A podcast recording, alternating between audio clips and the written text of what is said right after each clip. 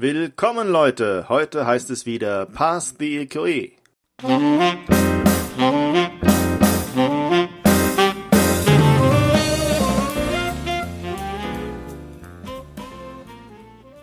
Heute darf ich in meinem Podcast einen ganz besonderen Gast begrüßen.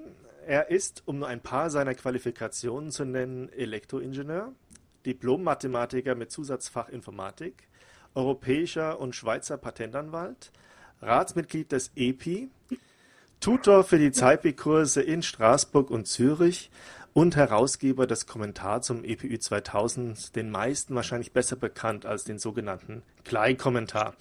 Und damit habe ich auch schon verraten, um wen es sich handelt. Ich bin sehr geehrt, Herrn Hans-Jörg Glei höchstpersönlich heute zu Gast zu haben.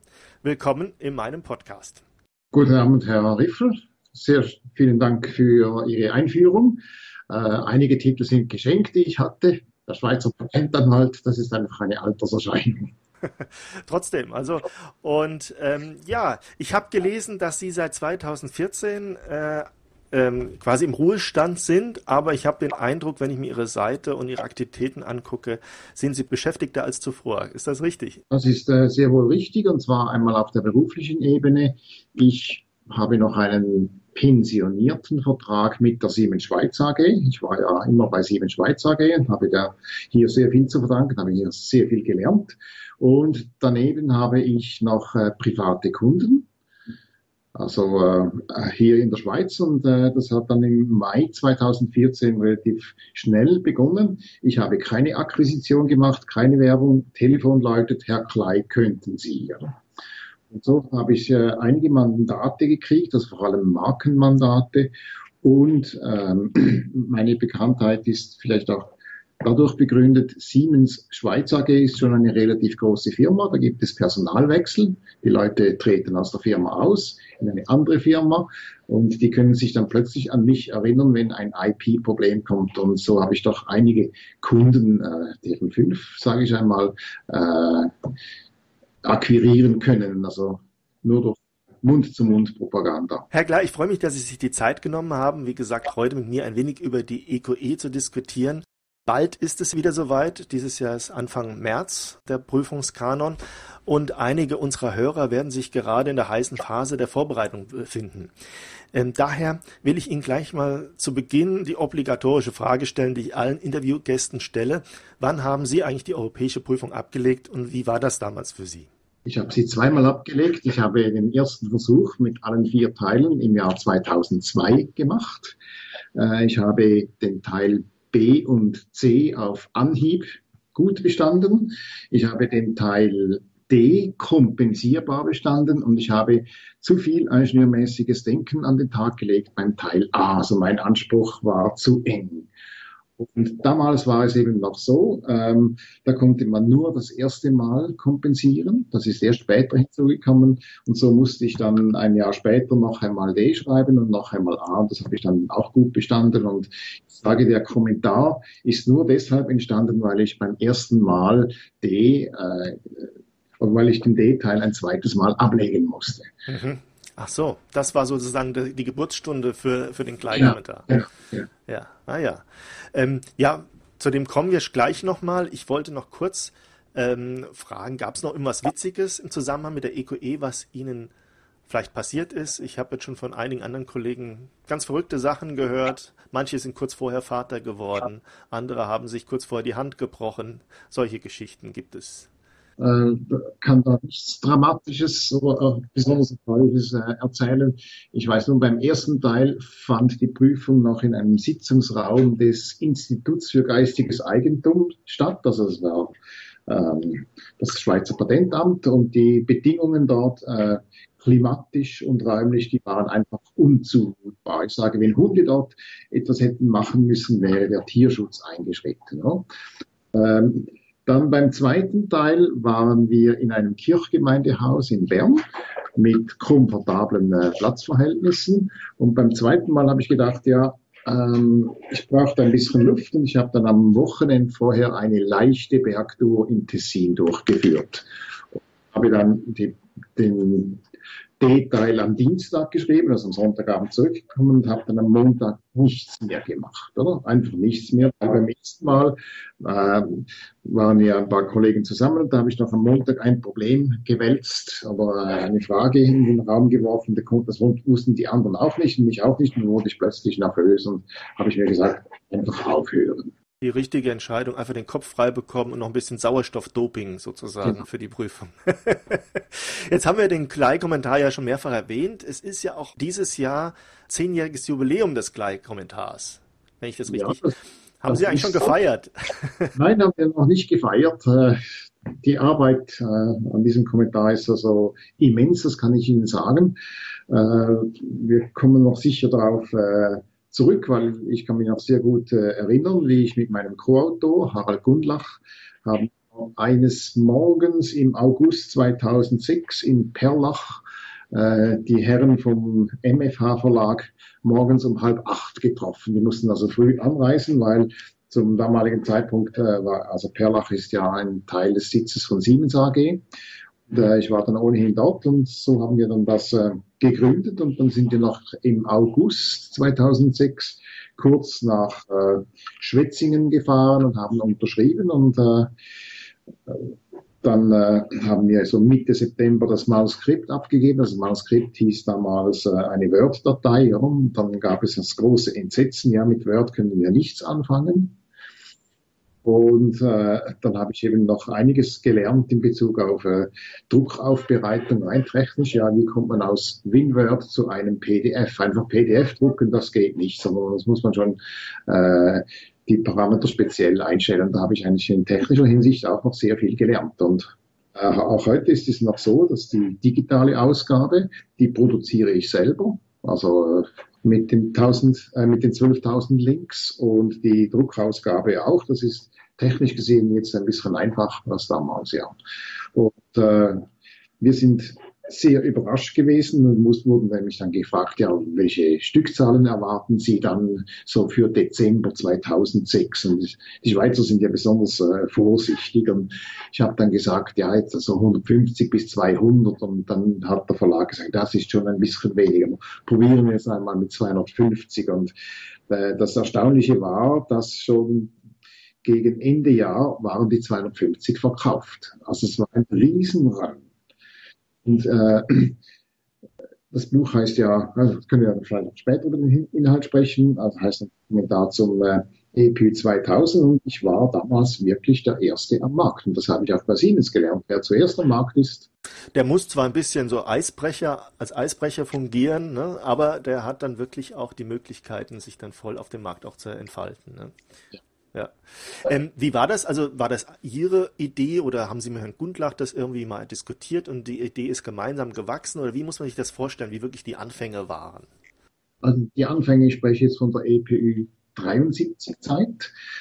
Ich habe ja immer noch eine Homepage, der Domain gehört mir, ist angebunden an eine Marke und ich habe in der 73er Zeit äh, diesen Kommentar äh, einfach als Freeware, als PDF äh, aufgelegt und ich habe dann schon gesehen, das wird ja relativ häufig äh, heruntergeladen.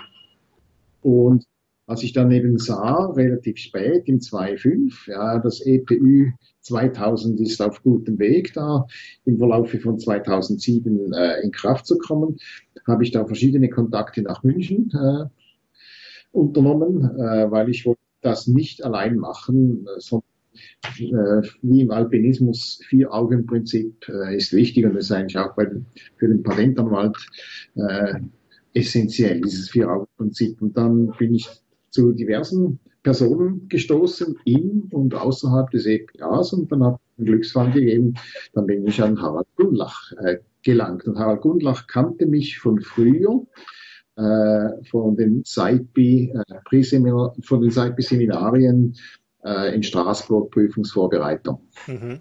Ach, da, okay. Und, und jetzt, also Sie haben ja schon erwähnt, das ist ein großer Aufwand, das kann ich mir auch vorstellen. Äh, es wird ja halbjährlich, gibt es immer noch mal ein äh, Update mit den Ergänzungsspenden, wenn ich das richtig in Erinnerung habe. Und äh, man muss halt auch genau immer gucken, dass alle neuen Regelungen, Entscheidungen und so weiter aufgenommen werden. Machen Sie das selbst? Haben Sie inzwischen mehrere Mitarbeiter, die das auch mit Ihnen zusammen machen oder wie teilen sich, sich die Arbeit da?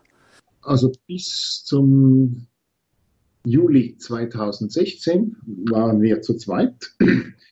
Schwerpunktgemäß äh, hat der eine den, sagen wir, den Teil 4 oder der andere hat den Teil 7 äh, beantwortet, aber der andere hat das sehr äh, stark äh, durchgesehen, also ein Re äh, Reading und äh, äh, das hat es auch, das darf ich sagen, wir sind da nicht immer gleicher Meinung gewesen. Und, es gleicht sich eigentlich gut aus, wenn jemand aus dem Amt ist und jemand ist äh, außerhalb äh, des Amtes. Und letzten Sommer oder schon vorher habe ich äh, gesagt, also ich bin nicht mehr der Jüngste auf der Alpen-Nordseite. Äh, wir sollten da jemanden ins Boot nehmen und diese Person haben wir. Und ich darf auch den Namen nennen. Das ist auch eine Person, die einmal bei mir äh, in Straßburg am D-Seminar, das ist äh, Tom Leder äh, aus München. Er ist Kanzlei tätig und das steht auch so bei den Werken, die jetzt neu äh, ausgeliefert werden. Und das, das mit den Ergänzungslieferungen ist ja eine gute Sache. Wir können nicht alles identisch nachführen. Also gerade das Vorwort, das führen wir nicht immer nach. Und jetzt bei den neuen, da ist äh, Tom Leder erwähnt und bei den Ergänzungslieferungen ist er noch nicht erwähnt. Ah, okay. Ah ja, deswegen. Weil ich habe natürlich einen Kleinkommentar schon eine ganze Weile bei mir stehen und kriegt die Ergänzungslieferung entsprechend.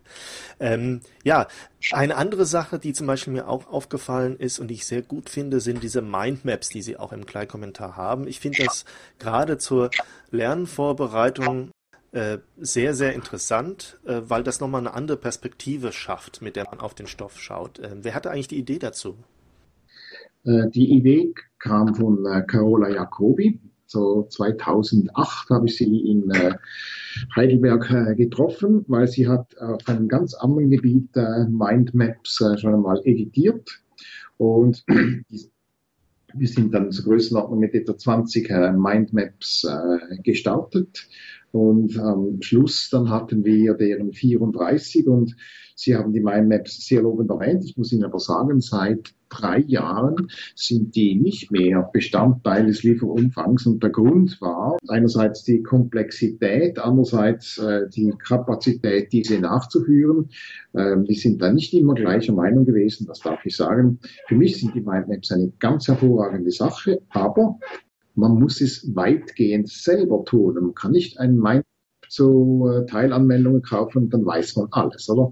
Also die Mindmaps sind ein Arbeitsinstrument und ein Instrument, wo man das quasi fertig äh, gekocht kriegt. Und äh, so haben wir dann so 2014 beschlossen, die Mindmaps aus unserem Kommentar äh, zu entfernen. Äh, das Issue war, es hat da Bedauern gegeben, aber ich sage einfach immer, selber machen ist besser. Das stimmt, das stimmt. Da muss ich halt dann die Zeit nehmen und ist ja letztendlich auch ähm, ein Teil meiner Vorbereitung, zum Beispiel auf die EQE, war auch einfach ähm, das normale Artikel- und Regelbuch zu nehmen und dann sich dazu einen kleinen Kommentar auch dazu zu schreiben, was man halt so dann beim Lesen in anderen Kommentaren gefunden hat. Und allein durch das Verschriftlichen nochmal ist es ja auch so, dass man äh, nochmal lernt. Ne? Ähm, ja, jetzt hatten Sie auch schon erwähnt, die digitale Version des Kommentars gibt es auch. Vielleicht können Sie da noch mal ein paar Worte dazu sagen, wie die aussieht. Also vielleicht einmal zum, äh, zu den Zahlen. Wir haben eine sehr ansprechende Zahl von äh, Abonnementen für die Ergänzungslieferung. Wir haben eine mittlere Zahl für die Neuauslieferungen und wir haben eher eine für mein Gefühl eine tiefe Zahl für die digitale Ausgabe. Für mich ist völlig klar, die digitale Ausgabe taugt für die Kandidaten an der Prüfung nichts, weil all diese Hilfsmittel verboten sind. Aber äh, mein ich habe vorhin einmal so einen Kommentar gesagt, vielleicht wäre es besser zu sagen Kompendium, aber Kommentar tönt äh, eindeutig besser. Wenn man irgendetwas sucht, dann ist die digitale Ausgabe wirklich äh, sehr gut mit einem Stichwort, also für Entscheidungen. Äh, Siemens oder SMS oder was, kann man das durchsuchen und kriegt dann sofort gemäß den Keywords äh, in den Entscheidungen äh, die entsprechende Hausnummer und dann ist man dort und dann kann man klicken und ist auf der Originalentscheidung. Ähm, also zum Suchen, äh, ich habe jetzt gerade kürzlich etwas gesucht, äh, das kommt mir klar, äh, vielleicht kommen wir so noch in, in den Sinn. Irgendetwas, ich war jetzt auch in Frankreich und gesucht und gleich gefunden. Ah, genau. Anspruchsartig formulierte Passagen, ob jetzt da Anspruchsgebühren zu zahlen sind oder nicht. Und gebe ich einfach das Wort anspruchsartig ein, komme da äh, zu Richtlinienstellen, zu einem äh, Hinweis von mir und zu einer Entscheidung. Gut, ja. Ja, und das gerade im täglichen praktischen Leben ist das natürlich Gold wert. Da ist es dann doch es ist ja auch sonst sehr viel inzwischen digital an Gesetzestexten etc. Verlässt man sich ja doch viel eher darauf, weil die dann doch ein Stück weit noch aktueller sind, als alles Schriftliche so sein kann. Ne? Und äh, also ich denke, das ist auch ein sehr interessantes, empfehlenswertes Werk. Und wenn man die Qualität des gedruckten Kleinkommentars kennt, äh, dann weiß man auch, dass man sich da auch auf die, das digitale Produkt äh, verlassen kann. Also die Digitalfassung hat noch den Vorteil, wir werden die wird viermal im Jahr aktualisiert. Also jetzt, äh, diejenige, die jetzt erschienen ist, hat den Rechtsstand 31.12. wegen Rücksicht auf die EQE. E. Die, die dann so am 7. April kommt, hat den Rechtsstand äh, 1. April 2017 und das sind dann Änderungen, die da im Amtsblatt gekommen sind, Regel 9, Regel äh, 13a und so weiter, sind dann bereits eingebaut. Ah, okay, sehr interessant. Und das machen Sie noch selbst? Diese. Das selber, ja. ja. Ja, jetzt haben wir sehr viel über den Gleitkommentar gesprochen. Wie gesagt, ein wichtiges Werk und ich denke, die meisten Hörer kennen es auch. Ähm, jetzt lassen Sie uns noch mal kurz zur EQE e kommen. Sie sind ja, wie ich schon erwähnt habe, unter anderem auch ZAIPI-Tutor und damit auch mit den Umständen um die EQE e natürlich bestens vertraut. Wenn Sie jetzt heute nochmals die EQE e schreiben müssten, was würden Sie besser machen oder was würden Sie einem jungen Kollegen, der sich sozusagen in der Vorbereitung befindet, besonders empfehlen? Wo, worauf soll er besonders achten? Also damals war ich ja bereits auch schon fortgeschritten, habe ja verschiedene Berufe gehabt in meinem Leben. Also ich habe die EQE e im Alter von 51 oder 52 Jahren abgelegt, oder? Und ich, da habe ich äh, sehr viele Schlüsselerlebnisse gehabt. Also ein Schlüsselerlebnis war, ich war in einer Lerngruppe mit drei anderen Kollegen. Äh, einer war aus der Anwaltschaft und die anderen beiden waren aus der Industrie, aus der Konkurrenz, aber das spielt ja keine Rolle. Äh, und das war für mich eine äußerst fruchtbare Zeit, diese Lerngruppe. Ich habe sie dann schweizerisch ein bisschen anders bezeichnet, ein Lerndetachement. Ein, Lern ein Detachement ist eine kleine militärische Einheit. Also das war für mich wirklich ein Schlüsselerlebnis, äh, dieses Lernen in der Gruppe, weil ich habe das früher nie gemacht, weder für Elektroingenieur noch für Mathematik. Ja, für Mathematik hat man ein bisschen an der ETH in der Seminarbibliothek mit den anderen gesprochen, aber nicht systematisch. Wir haben wirklich systematisch äh, jeden Abend thematisch festgelegt. Einer war verantwortlich für die Fragen und äh, sind so durchgekommen und wir haben dann vor der Prüfung äh, die Prüfung simuliert. Wir haben eine Ferienwohnung einmal in Amden äh, gemietet für vier Tage und haben gemäß äh, den äh, Kompendien, die vorhanden waren, äh, ernsthaft eine Prüfung gemacht, also eine ältere und aufgeschrieben, trainiert, also schön, äh, jeder für sich und am Schluss äh, das miteinander verglichen und besprochen. Und das war äh, auch ein Schlüsselerlebnis und vielleicht, das war auch vielleicht noch dramatisch. Bei 9-11 waren wir in Braunwald, haben Prüfung geschrieben und dann habe ich ja, so um 16 Uhr einen Anruf von meiner Frau gekriegt, haben wir entgegengenommen, ja, hast du das gesehen und so.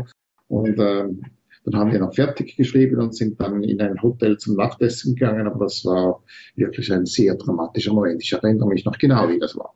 Mhm, ja, das ja, hat uns alle beeindruckt. Ähm, ja, und ähm, ein Punkt noch, der, der häufiger zitiert wird, wie gut sind Sie eigentlich klargekommen mit diesem Umstand, dass Sie in der EQE e alles handschriftlich lösen müssen?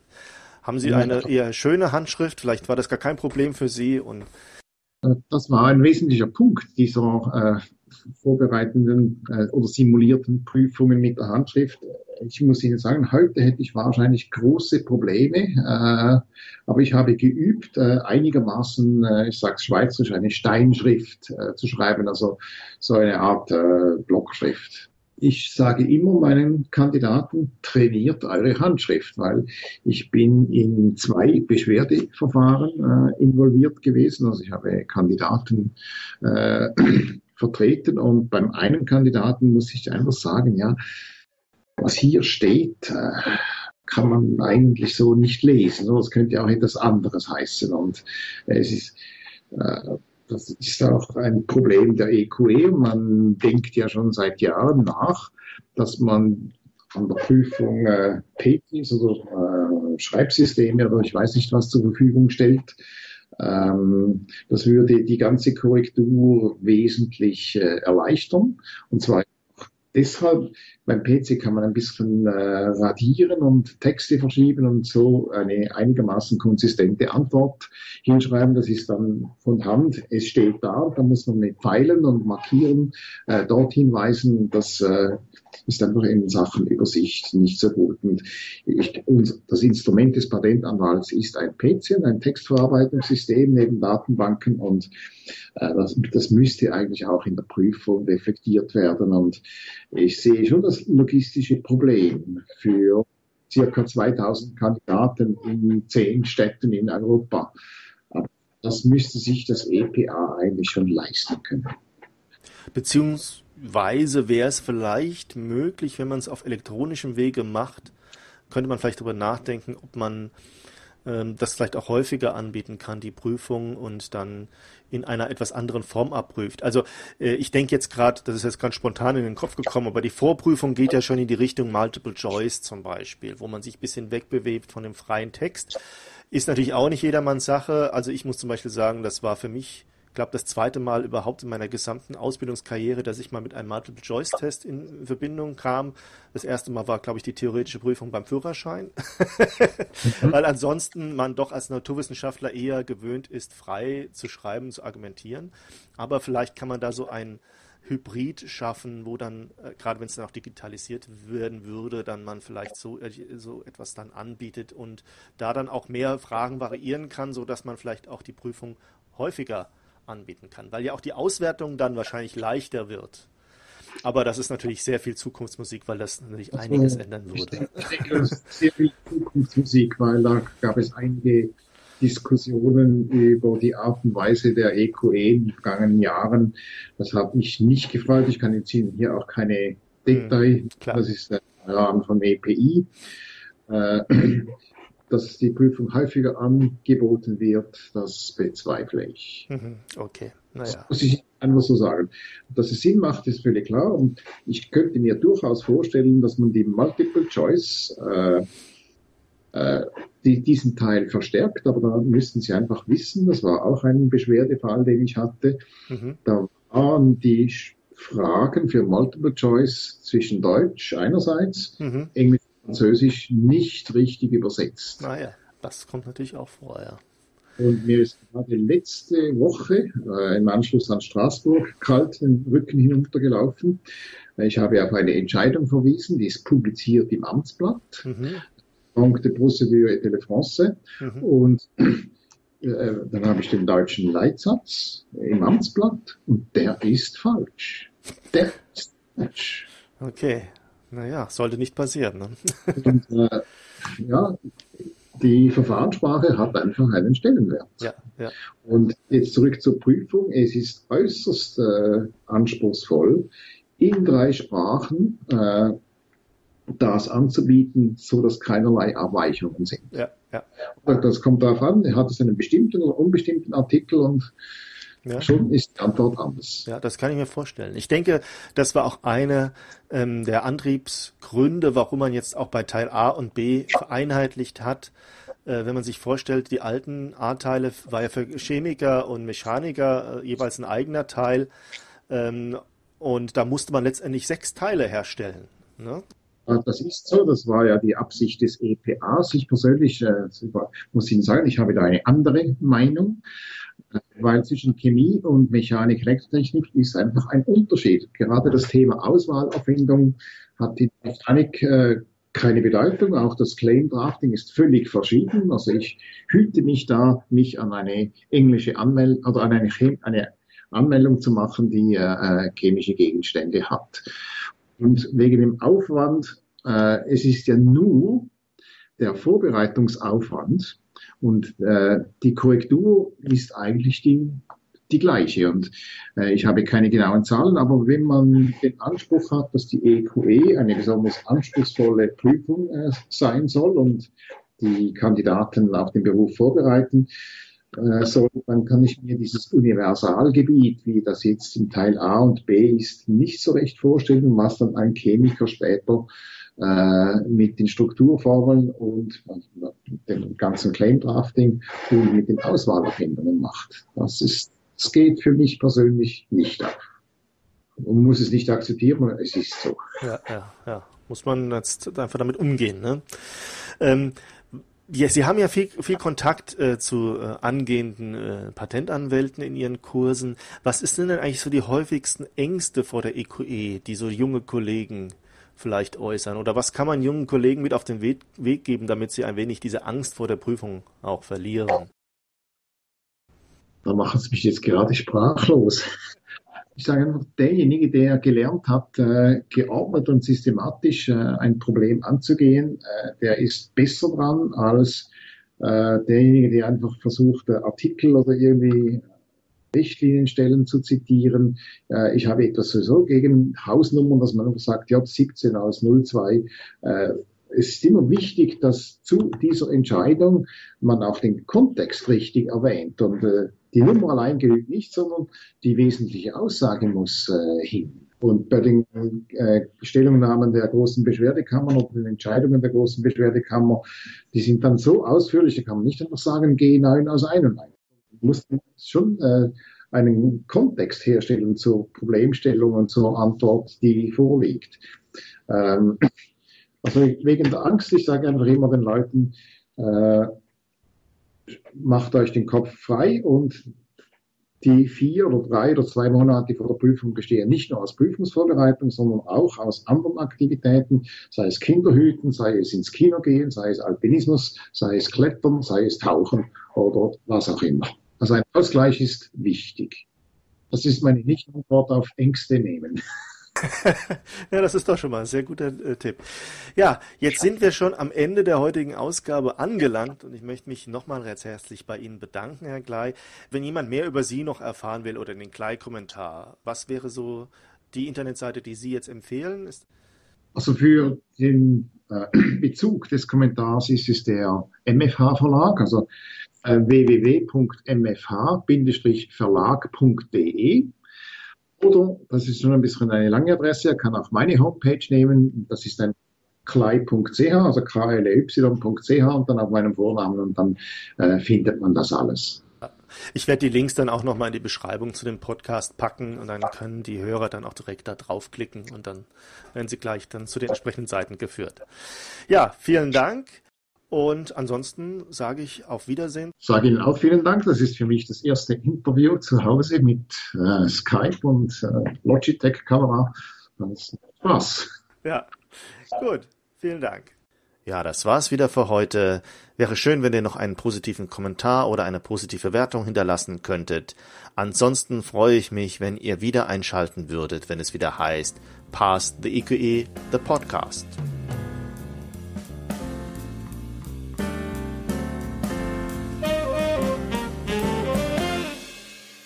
Our theme music is provided by podcastthemes.com.